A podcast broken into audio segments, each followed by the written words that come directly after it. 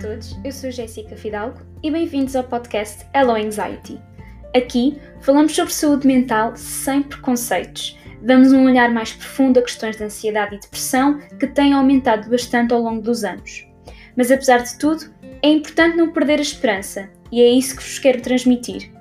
Portanto, sem mais demoras, vamos ao episódio de hoje.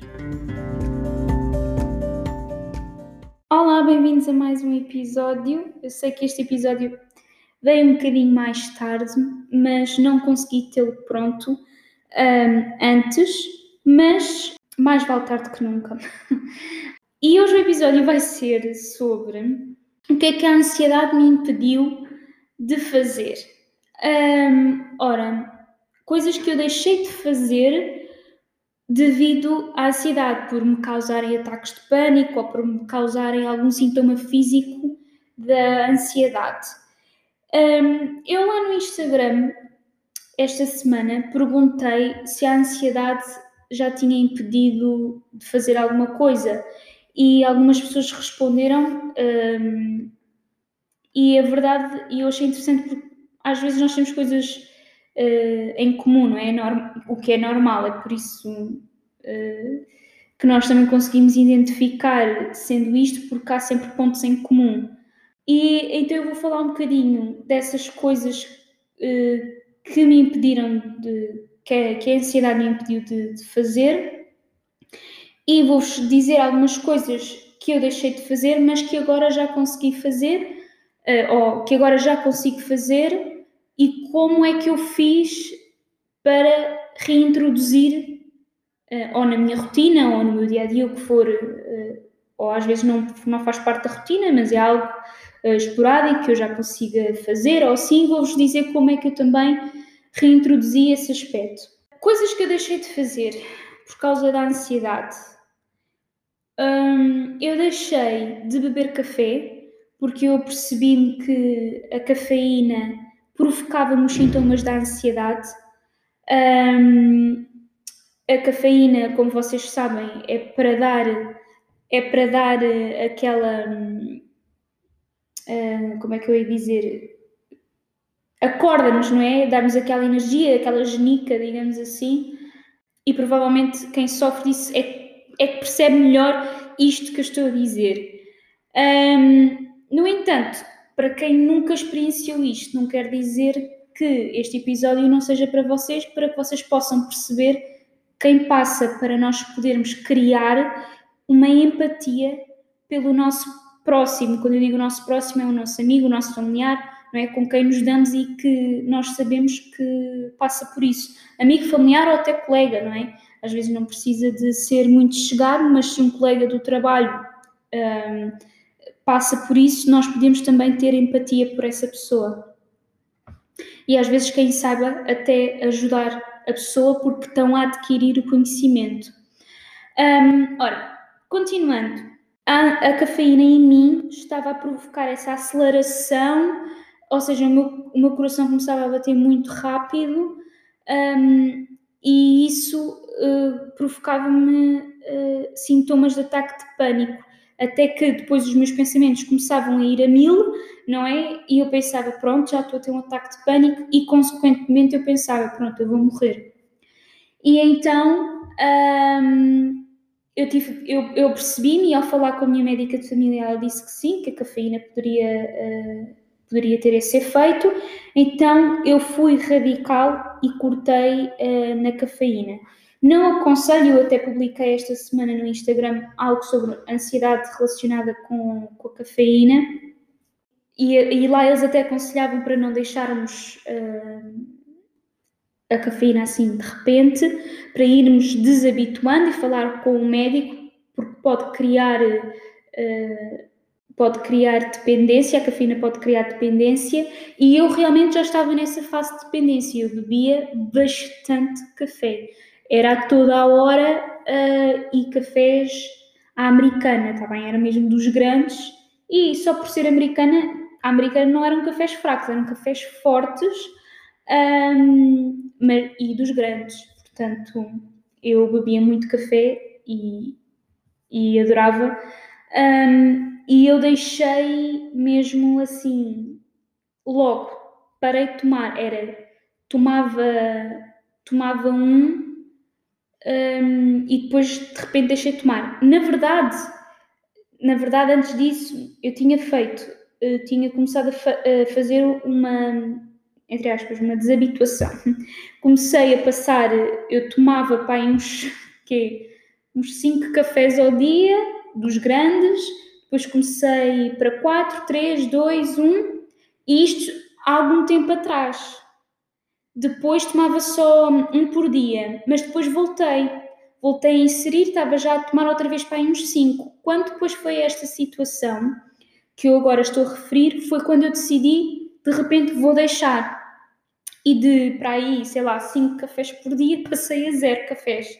E isso fez, uh, claro, que, que deu aqueles sintomas de dores de cabeça, uh, super cansada, a desejar café.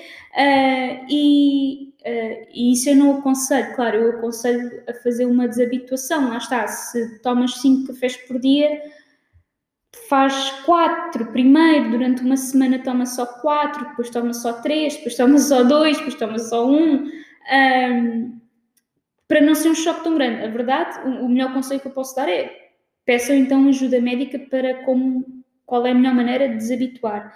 Um, mas a verdade é que eu fiz, pronto, eu fiz mesmo logo assim, cortei logo e, e tive aqueles efeitos todos, dores de cabeça, etc.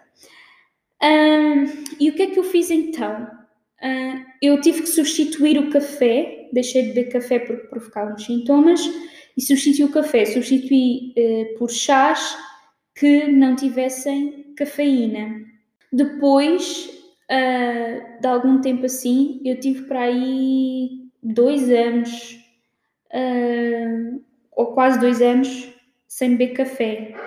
Uh, depois disso, eu um, comecei a introduzir cafeína, mas não foi logo pronto, café, não. Comecei a introduzir chás com cafeína. Portanto, eu penso que o chá verde tem cafeína, eu inseri o chá verde o chá preto também tem cafeína, mas eu não gosto de chá preto, portanto eu não, eu não bebia. Uh, mas comecei, passado algum tempo, comecei a inserir as cafeínas no chá e depois, mais tarde, muito mais tarde, portanto, no final de. Creio que já foi no final de 2020 ou no início de 2021.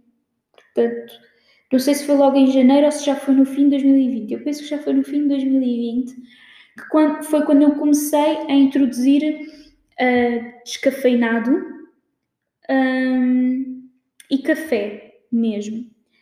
Uh, mas eu fiz descafeinado, fazia descafeinados e cafés muito fraquinhos. Eu café ainda faço muito fraquinho. Assim, se eu fizesse solúvel, eu, eu quase que não eu quase que não ponho uma colher uh, cheia. Eu ponho uma colher de café rasa.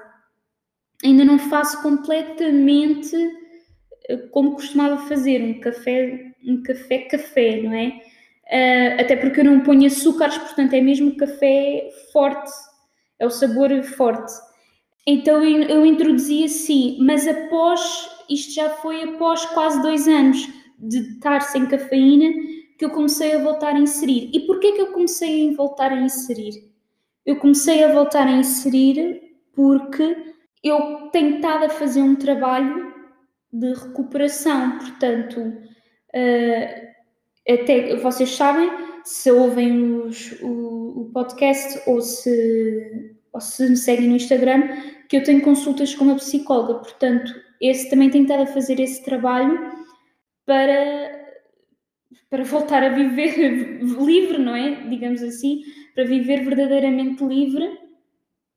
E então eu já comecei, uh, o café era, era, um evitamento que eu tinha para, por causa da ansiedade, e agora comecei a voltar a inserir e já raramente me dá uh, ansiedade. Ainda não voltei com toda a força, digamos assim, ainda não faço um café forte como costumava beber. Portanto, já é alguma coisa que eu posso dizer que já conquistei, já, já consigo beber uh, um café nem que seja, pronto, mesmo que seja fraco, já consigo uh, beber.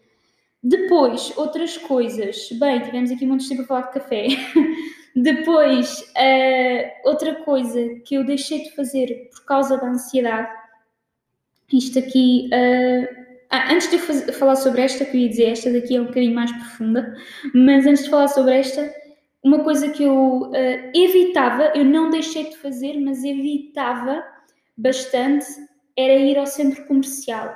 Ir a centro comercial provocava-me ansiedade e eu ia ao centro comercial e tinha ansiedade.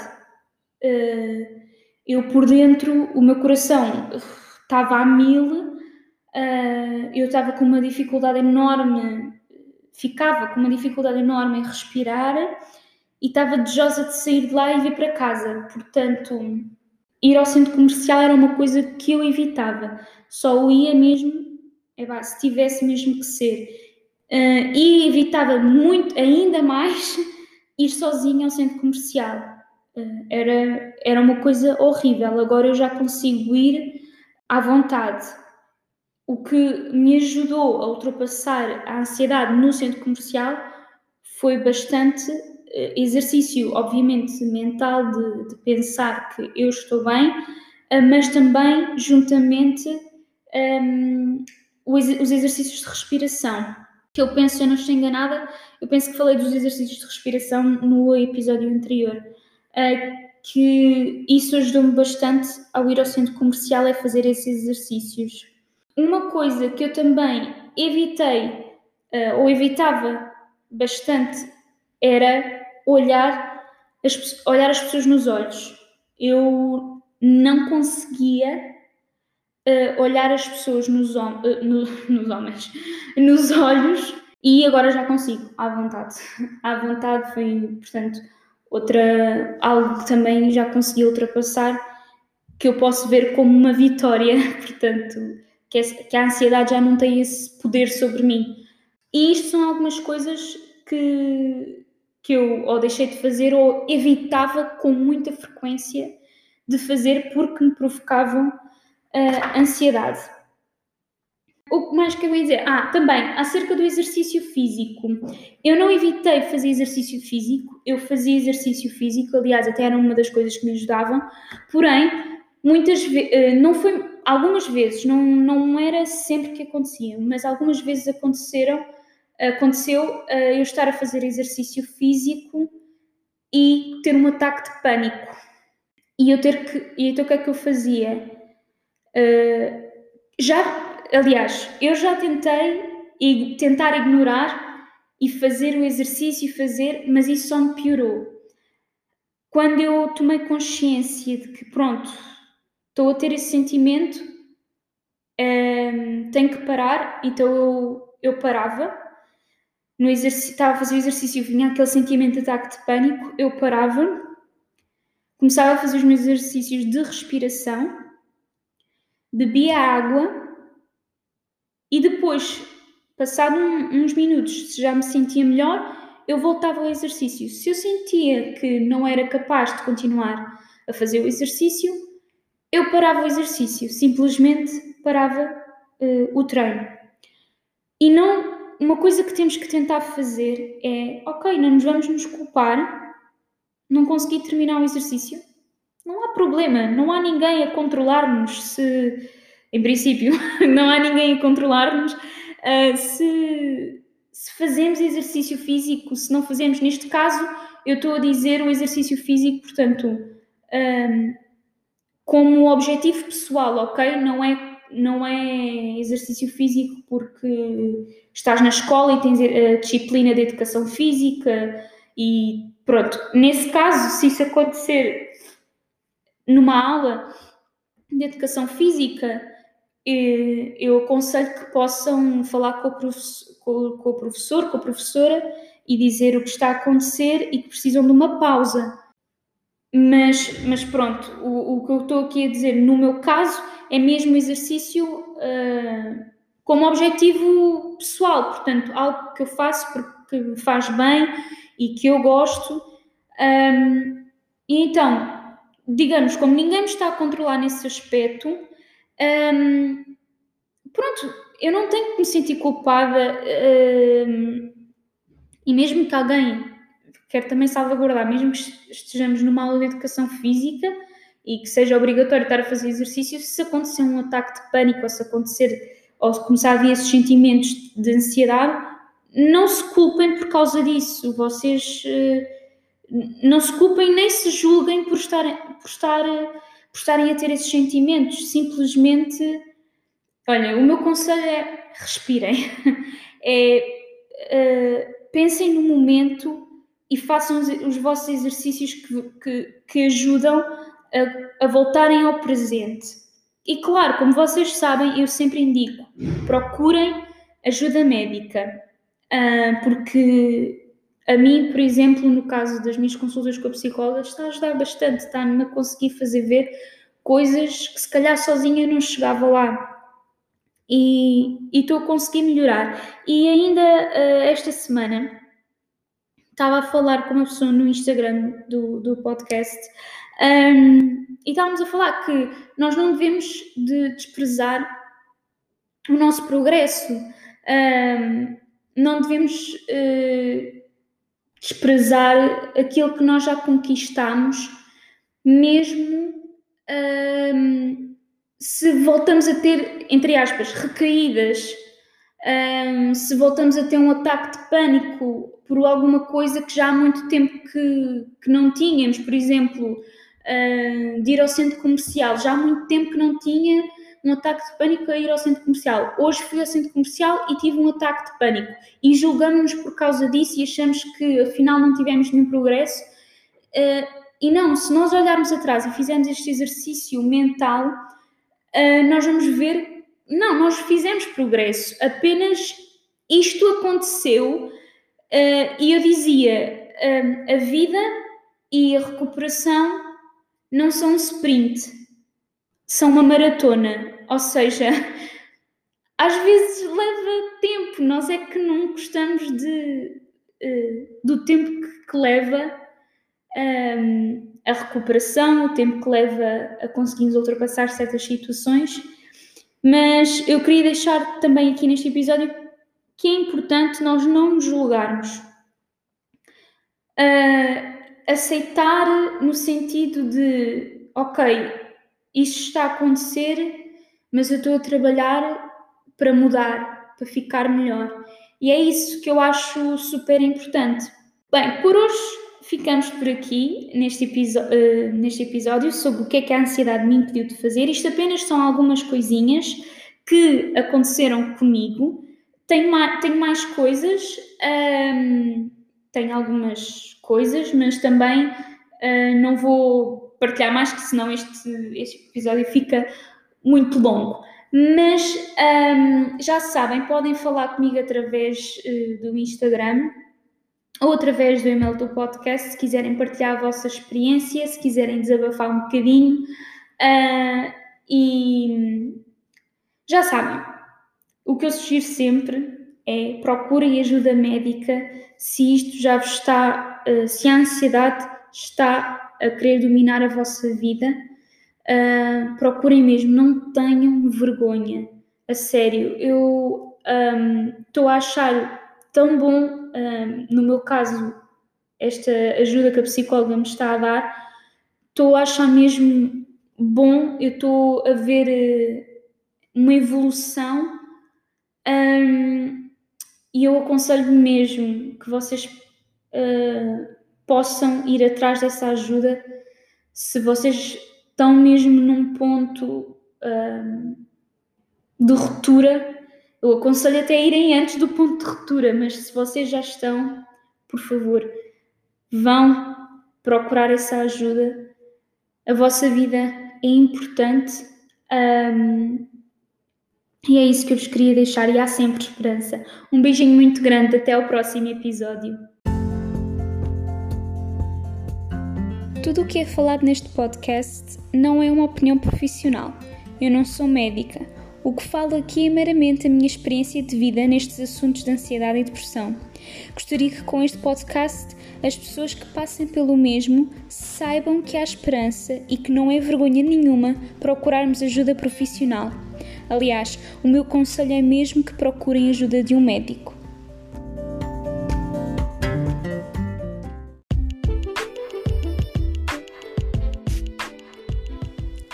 Ficamos por aqui.